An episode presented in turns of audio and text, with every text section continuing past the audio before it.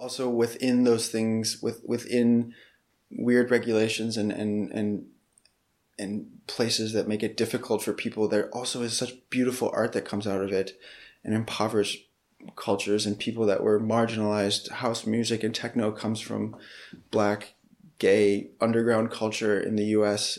from poor neighborhoods, and hip hop comes from poor neighborhoods, and those are the for me the purest art forms in in the modern age, and that wouldn't have happened without without being marginalized, and that doesn't say that that should, that is a good thing, but it happens.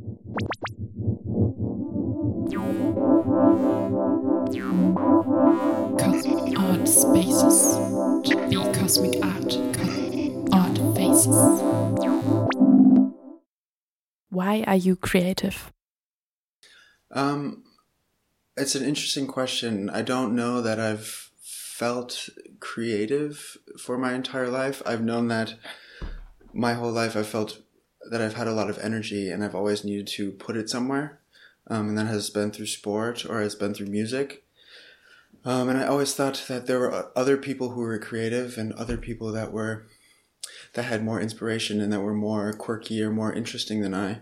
Um, and I didn't always feel that that was being creative, but I've the more that I've been doing projects and the more that I've been working with other people, the more I've thought back on those experiences, the more that I feel as though that energy is really just creative energy. Um, soccer, for instance, is something um, I have done my whole life, and I've recently kind of uh, stepped away from. But uh, that is a very, very creative game where everything is improvised and everything is um, just from the tip tip of your brain, and you have to make decisions very quickly. Um, and that is really beautiful in its own way. Um, and it's very similar to DJing, where everything is just flowing and flowing and flowing. And you make mistakes, but you have to continue to go, and you have to read the situation, and you have to make a new decision, and you have to take the experience that you made or the the the, fail, the failure that you made, and you have to continue to go. And that is um, a creative energy I didn't know that I had necessarily, but it was there the whole time. Um, so I think it's something that's just been in me. Um, I've just always had this energy that I have to go and I have to do something because standard life, eat, sleep, work doesn't work for me. Um, I, I, am not inspired by it and I become pretty depressed or sad in that way. Um, and so I really need to always be putting something out, whether that's through music or whether that's in my job. I currently work with kids and with kids, they're always expressing some form of creativity, whether that's through movement or whether that's through learning something new or you know creating some some some art piece that you know at first glance is not magnificent but really it's the first time they've drawn a butterfly and it really is truly quite beautiful in that way um, and so that creative output is just something that really is what charges my batteries and without it um, i don't know that uh, I could really be happy, um, and it makes me happy when I'm when I'm doing those things. Uh, yeah. How do you show your creativity? Um, my creativity is a bit more. Um, hmm, how do I say it? Maybe hidden. I don't know. I don't appear as though I'm a very creative or artsy person. I don't think. I don't find myself to be outwardly very um, colorful or expressive, but uh, my mind is always turning, and especially with um, more of the question of what I think art is and um, what is good, what is beautiful, and what is right are the three questions I generally am kind of thinking about when I'm, you know, doing something in an artistic sense. Um, you know, and with DJing and with um, producing music electronic electronically, um, those are really hard questions to answer because it's a very abstract um, medium, and it's a very abstract idea. Um, dude, shit, I forgot the question. What was it again? I, I, I feel as though I'm, I tend to be quite shy, and I feel I be, tend to be quite quiet about certain things, and I have a difficulty saying things or expressing things or writing or or painting or something like that. And so through DJing, for me, that is my ultimate form of creative expression. And when I have time to play a DJ set that is, you know, a bit longer, for me, I try to really tell some part of a story about myself and about my music history and where I come from, and music that is important to me. Um, now, the music I think in a whole is quite abstract, um, the repetitiveness and the flow of it all.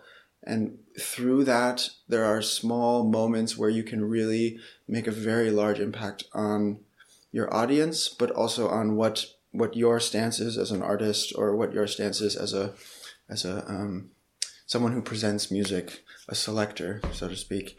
Um, and for me, that is my ultimate. For me, I, there's no there's no other way for me to express my creativity. I'm not an, an incredible producer. I'm not. I can't paint. I can't draw. I cannot really write that well. It's difficult for me to explain these things to people. But um, please just give me some decks and uh, and a mixer, and I feel as though then I can talk to people um, in a way that m- more people will understand what I mean, um, and that these things that I'm presenting really really matter to me. Now I might I might not look excited or I might not might not look super um, passionate about what I'm doing, but I feel as though um, you can hear it and you will feel it in those moments. And for me, DJing um, is the ultimate. It's the ultimate form of creative expression because there is no boundaries, and there is really nothing you can't say. And now that also there is nothing you can't say, and so you can try to say everything, which never really works. And so you have to kind of pick and choose how to do it and how how to how to be clever about those things in certain moments is really where mature artists shine and where the good guys are great and the great guys are really really good guys or girls of course um, and I, I find that those small moments and that nuance is what really makes that art form so interesting to me and um, i'm still working at it and i'm not perfect and i might not even be good but that is for me how that is how I can explain what it means to be creative, what it means to be artistic, um, and that's how I can explain how I'm feeling or what I think other people should think about when they think about club music or music. Yeah. What motivates you? What what truly motivates me, I think, is it's a self motivation. I don't have a there's not a lot of money in it for me. There's not a lot of, um, I'm not so concerned about name recognition or, or being a, uh, somebody. Um, I think that for me, it's really an, an inner battle of to create something beautiful that lasts a long time. Um, electronic music and DJ culture is quite old now. I mean, over 40 years. And a lot of stories have been told. A lot of DJ sets have been played there's so many tracks that have been made, so many beautiful tracks, so many bad tracks, so many average tracks.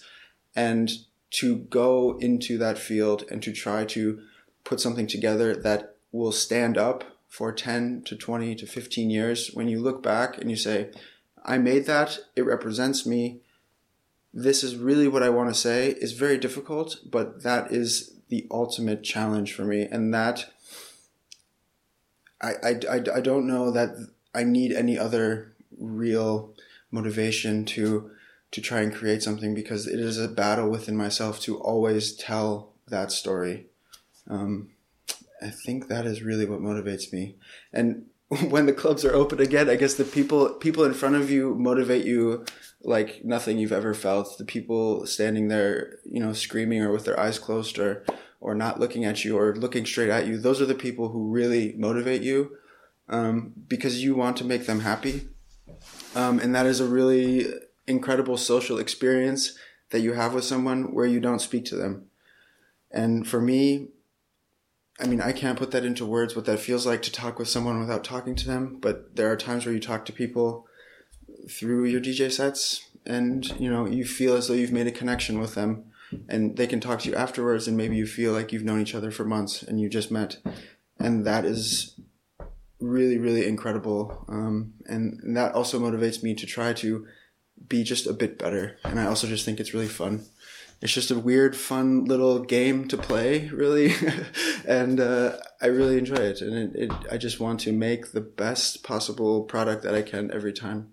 And I think it's just an inner, an inner competition against myself. Um, and I want to show that uh, I think I have something to say that's worthwhile, and maybe other people will like it, maybe they won't. I don't know. what can block you?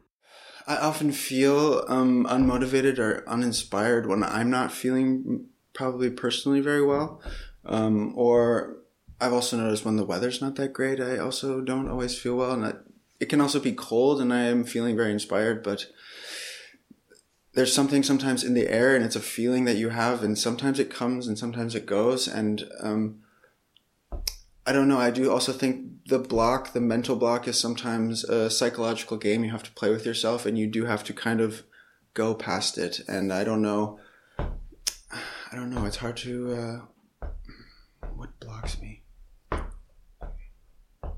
Myself probably as well. I probably block myself more than anything else. Um, there's a, a lack of self trust and a lack of, yeah, self trust and, and, and, belief in yourself that what you're doing is worth it, what you're doing means something, um, what you're doing is good because it may not be, um, but you do have to put together a lot of different pieces before your your product becomes very polished and very refined and something that you're really proud of. And I'm still trying to find that point where I feel very comfortable saying every time I can go out I know I'm going to put something out that's worthwhile because it's it's not going to happen. Um, but the higher I can raise that percentage to being 60, 70, 80% of the time I go out, I know I'm going to put something together that's really worthwhile. That's, that's a really good step. Um, but I, I, it's a, it's a fight against myself for that. Um, and I'm pretty hard on myself uh, a lot of the times for no reason, perhaps, or for a good reason. I don't know.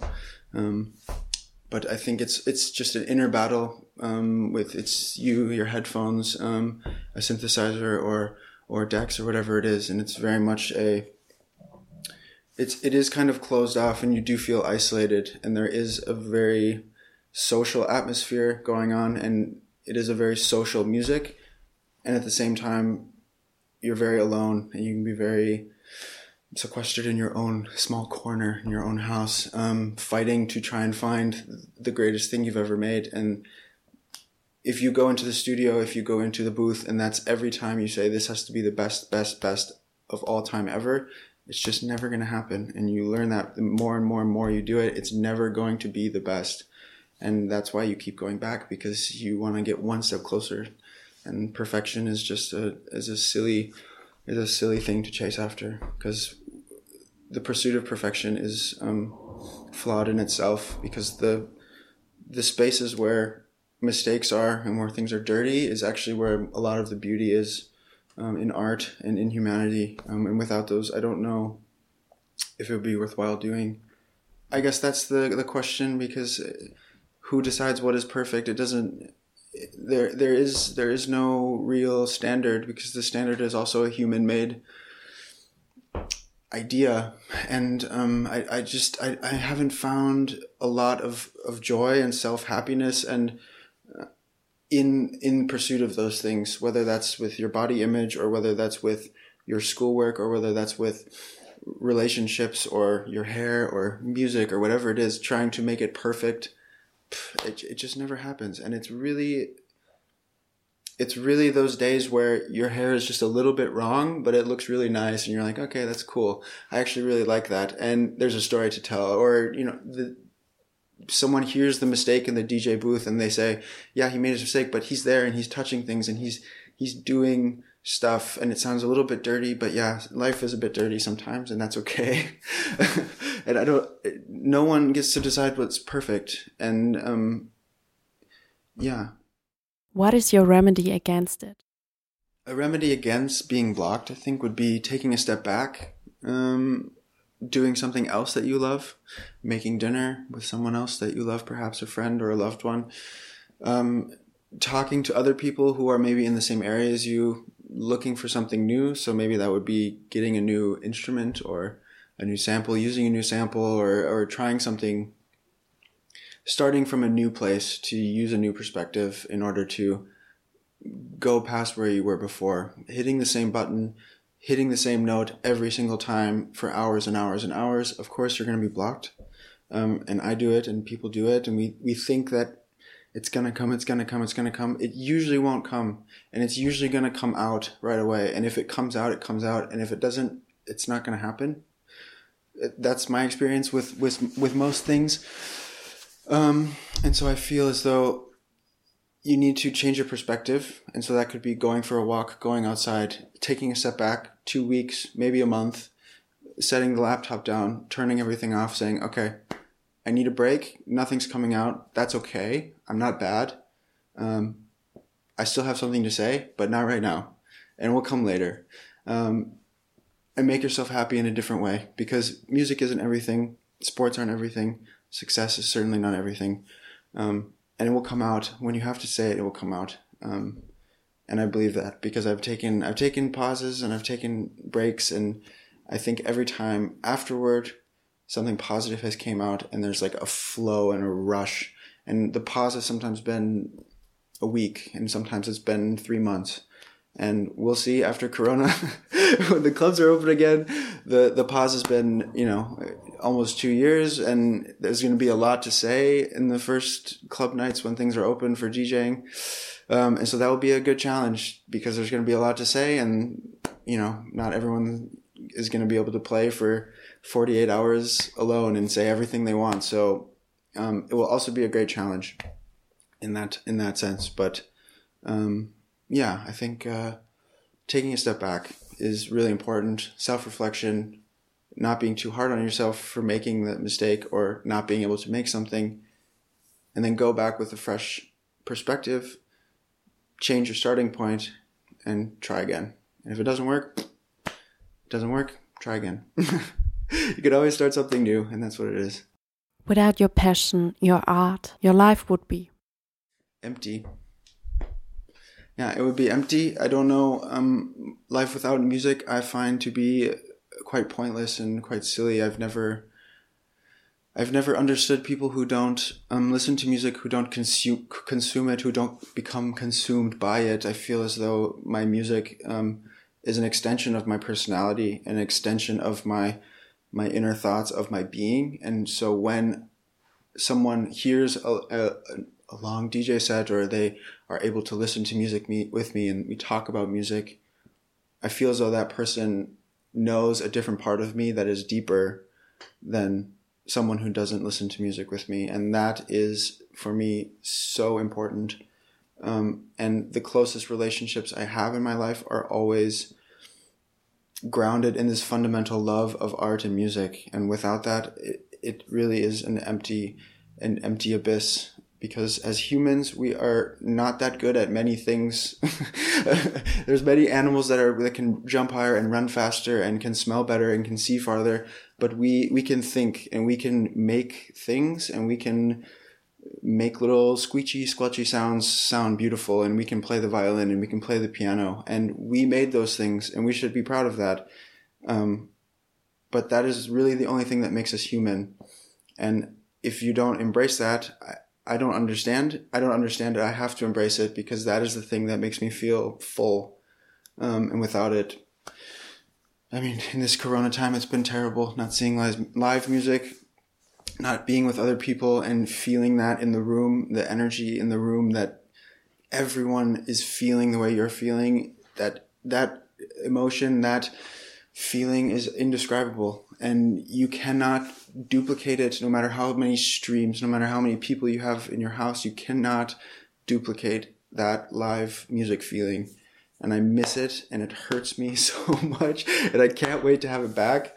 Um, yeah, and without it, I, I do feel a bit empty. And right now, we're trying to find ways to fill it. We're trying to write music. We're trying to do streams. We're doing creative projects. We're trying to meet people with Abstand and everything else. But uh, man, it is empty without it, and that is the truth. And I really cannot wait for it to be back, and it will be back, and then we can live again.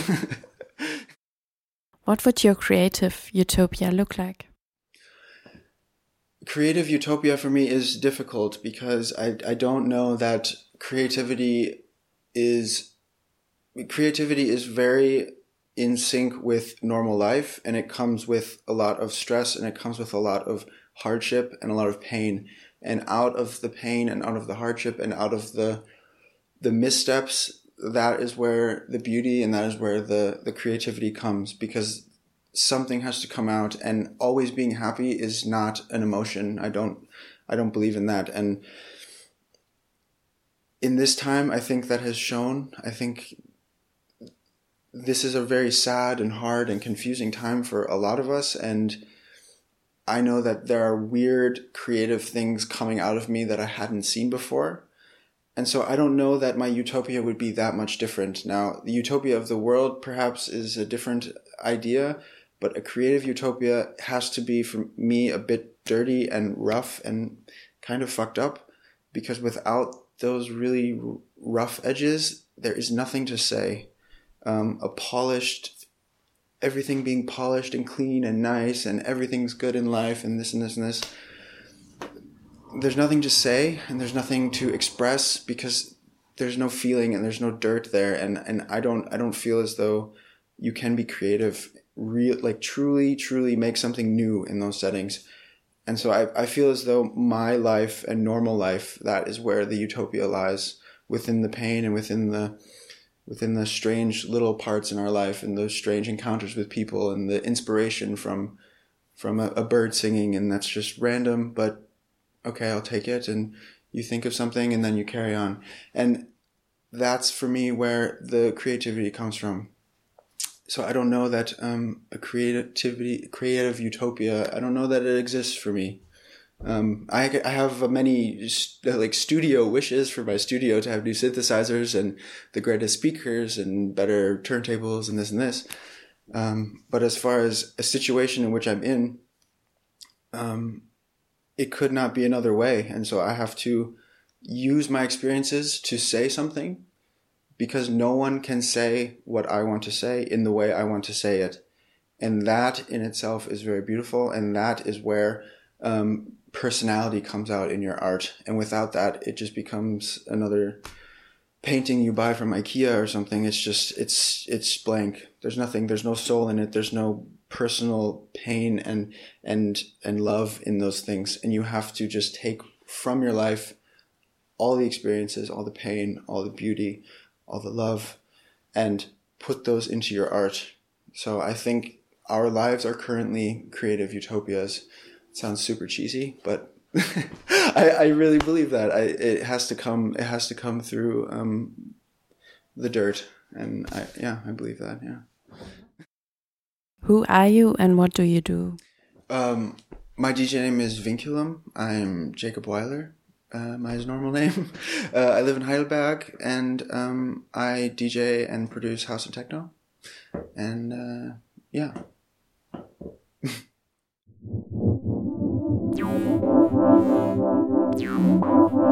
Cosmic Art Spaces.